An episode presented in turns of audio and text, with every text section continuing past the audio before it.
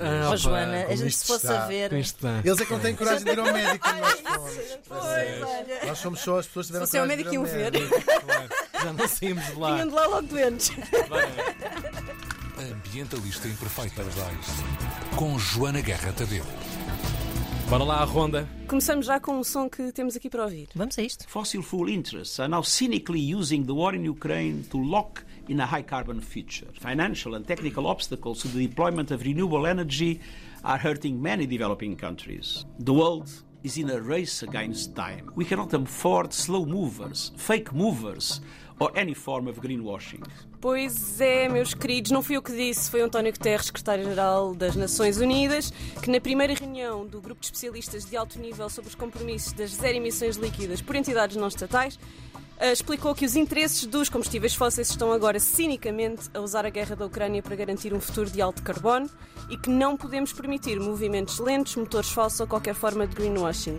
Ana, o que é que é greenwashing? Greenwashing é aquele branqueamento de. Ou seja, é fingir que estás a fazer coisas muito boas, muito bonitas pelo planeta, quando na verdade estás só a cavalgar uma onda de, de consciência ambiental para, parecer, para parecer bonito na fotografia. Exatamente. E hoje em dia, os principais culpados do greenwashing eu já diria que não são as marcas e as empresas, são mesmo os governos. Pois. Mas claro que as marcas e as empresas também, sobretudo estes com interesses em coisas como os combustíveis uhum. fósseis. Já 21 de março, o Guterres tinha dito que a corrida aos combustíveis fósseis por causa da guerra na Ucrânia é uma loucura, ele usou a palavra madness, e ameaça as metas climáticas globais, fazendo a ligação ao perigo que é uh, acelerar nos esforços contra a crise climática por causa da guerra. O que ele nos diz é uma coisa do género, uh, isto vai ser polémico, mas o que ele diz é mais ou menos isto: a guerra, em princípio, é temporária, a crise climática, não. Nós estamos a tratar a guerra com muita urgência e assim deve ser, mas não devemos, por isso, tirar esforços da guerra contra a crise climática. Aliás, era uma coisa, já se falava também da pandemia, deste, essa suspensão do mundo durante dois Exato. anos. Havia, sobretudo mais para o fim, no início, de facto, estavam milhões de pessoas a morrer, né? Mas havia muitos cientistas que começavam a dizer: não se esqueçam, quando acabar a das pandemia. outras doenças. ficou- e, não, e a, Não, a as crise causas, as climática. causas não são, climática. as causas não são mutuamente exclusivas. não é? Exatamente. Isto é um tema muito comum quando falamos em eh, trabalho humanitário e em ONGs, que é quando é que tu fazes um trabalho de urgência, que é o que nós temos que fazer neste momento com a guerra, Claro. com os refugiados, etc. E quando é que fazes um trabalho sistémico e de longo Continuado, prazo. claro. E o que o Guterres basicamente nos está a dizer é não usem a guerra como desculpa para não fazer o trabalho de longo prazo. Porque a verdade é que nós continuamos a ter ahm, recursos e tempo e pessoas e ferramentas para continuar a lutar contra a crise climática e não podemos, we can't afford, como é que isto se diz, não podemos, Não já não temos tempo, não luxo. podemos dar ao luxo, exatamente, de ah, ignorar este problema da crise climática por termos outro tão, tão grave nas nossas mãos. Nós temos que realmente conseguir desdobrar-nos para vários caminhos. Claro. E a pergunta que ele deixa é se o vício em combustíveis fósseis não vai ser pior do que esta guerra está a ser neste momento para os países desenvolvidos, para os países subdesenvolvidos já é. E ele diz isso precisamente, que é que esta, esta, esta guerra está a fazer muito mal aos países subdesenvolvidos por causa da. está a criar uma tripla crise, não é? Uma crise humanitária, uma crise social, uma crise económica, uma crise climática, isto já é quádrupla, mas ele disse tripla. Há aqui uma que ele não disse, já não sei qual é que foi. Peço desculpa, Mas digo. também eu. já se sabe que o Guterres a fazer contas. E. É uma situação tripla. Primeiro, Um clássico. segunda, Sei, Já quatro. me perdi. Ah, em vez de. Por acaso tem-se revelado um tipo Claro que sim. com uma coragem grande. Isto é um Sim, sim, é muito difícil dizer isto nesta fase. É, é, Uh, Estas declarações, aliás, eu estava a mandar o áudio do Guterres ao Emanuel e dizer: eu prefiro que seja o Guterres a dizer do que ser eu. Não é que eu não concordo, mas Sim. isto é difícil. Uma pessoa Claro. vir Ainda aqui para mais dizer: isto é o cargo máximo da diplomacia mundial. Exatamente, É um cargo, tipo, tem não um deixa de ser um poder. cargo diplomático. Exatamente. Claro, claro. E, este, e o Guterres que não era, era uma pessoa até muito do non-compromise, não é? Pelo menos enquanto político cá em Portugal, não é? Sim, do, sim. do diálogo, disto e daquilo. Tem sido um tipo com bastante hum, coragem. Uhum. com mais eh, espinha do que a gente achava. Uhum. Em vez da descida de 40% nas emissões, está prevista uma subida de 14%. Portanto, as coisas estão mesmo mal. Ahm, para, para não sairmos daqui desinfelizes com isto tudo, com a guerra, com as alterações climáticas, a crise climática e tudo o que se está a passar, Trazes boas notícias. não trago boas notícias, Ah. mas trago eventos para a gente se distrair. Pode Muito ser? bem, pode ser, Então, serve. até dia 8 de A maio queima das fitas é por exemplo, por exemplo, Ah, estar na Vai ser- Malhoa, Tá, em Barreiros. E depois daqui a pouco são os Santos, e depois é o São João. Isto vai ser uma animação. Mas o que eu vos queria dizer é.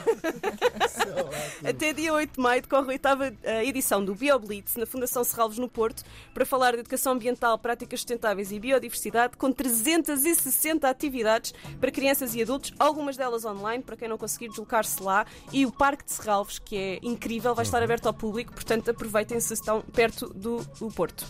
Depois, o Andreas Noah, que foi o segundo convidado do podcast da Mentalista Imperfeita, que é o The Trash Traveler, que basicamente anda por aí a apanhar lixo. Já falámos com ele aqui também nas manhãs. Nas manhãs, Exatamente. exatamente. Começou na semana passada uma volta a Portugal em bicicleta, bom. numa bicicleta reciclada e com apenas uma garrafa de água reutilizada, e vai fazer 3 mil quilómetros divididos em mais de 50 etapas, sempre com ações de limpeza, palestras e workshops. Sendo que o grande objetivo desta ação, primeiro, é que vocês se juntem a ele na nas vossas bicicletas. Tiago, com isto é para ti. body. Pá, não. assim, pá, Temos- Junta-te a ele. Temos que, temos que saber disto. Temos pelo menos de fazer uma etapa. De vez em quando fazer uma chamada para. o- Olha Tiago, temos de fazer uma, uma etapa. Uma etapazita bicicleta. aqui Porquê é que não vamos fazer uma etapa? Bora lá, vamos Mas eu gostava que a Ana dissesse: o principal objetivo é.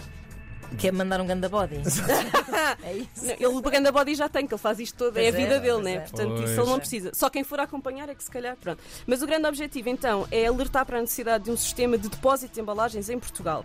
A volta termina a 17 de junho em Cascais. Não posso. Portanto, portanto, estão convidados. Isto vai. Ele está a descer agora e depois a seguir vai para cima, vai até a Serra da Estrela, quer ir à torre e tudo. É tipo voltar a Portugal em bicicleta, versão Certo. Andreas Noah, The Trash Traveler. Uau. Awesome. Ahm, depois, amanhã, isto agora puxando a brasa à minha sardinha, como Com costuma dizer aqui a certeza. colega, amanhã vou estar a apresentar o livro do João Reis, Cadernos da Água, na Livraria da Travessa, no Príncipe Real, em Lisboa, pelas 18. Estão todos convidados. E é um livro que é um romance.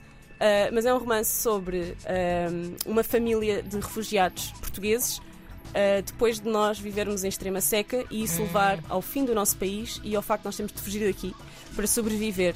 Ah, é uma, Aquilo que noutros tempos se chamaria uma distopia, só que já não. só que já é. não, só que já não. É estupidamente realista, tocou-me profundamente porque a personagem principal, a principal voz que nós ouvimos no livro é uma mãe com uma filha, como eu, não é? Ah, que vai descrevendo o que se está a passar no campo de refugiados. Ao marido que não está com elas, portanto, ela vai escrevendo naquela. Quando o vir, ah, dou-lhe os papéis. Ah, Chama-se Cadernos da Água, ah, é muito inteligente na minha ótica e logo à noite, logo à noite não, amanhã, ao final do dia, vamos falar sobre isso. Finalmente, o episódio de hoje à tarde, porque foi dia da mãe há uns dias, é sobre maternidade e sustentabilidade com a nossa querida Marta Cerqueira, que é jornalista Boa. e mãe de um bebê muito descomplicado que já foi a Por todos os é verdade. continentes do mundo. Bebezé. o bebê é. Ganda fofo. Olha, está tudo contado. Está tudo cantado. Foi uma boa ronda semanal, a ambientalista imperfeita. Deixa-me só dizer uma coisa Guerra antes de tirares o som, que é a vossa pergunta de hoje, boas notícias. Sim. Eu diria que para enquadrar aquilo que está toda a gente a dizer que é o fim da guerra, mas também enquadrar os meus interesses pessoais, a grande notícia seria todos os objetivos de desenvolvimento sustentável alcançados. Muito bem. Fim da pobreza, fim da fome, fim da guerra. Joana, Joana. Já, uh, Presidente, isto tudo. Já agora também valia a pena fazermos uma chamada a esta hora. Estou, é o futuro do planeta. Era para mandar alguma esperança para este Não, lugar. não atende.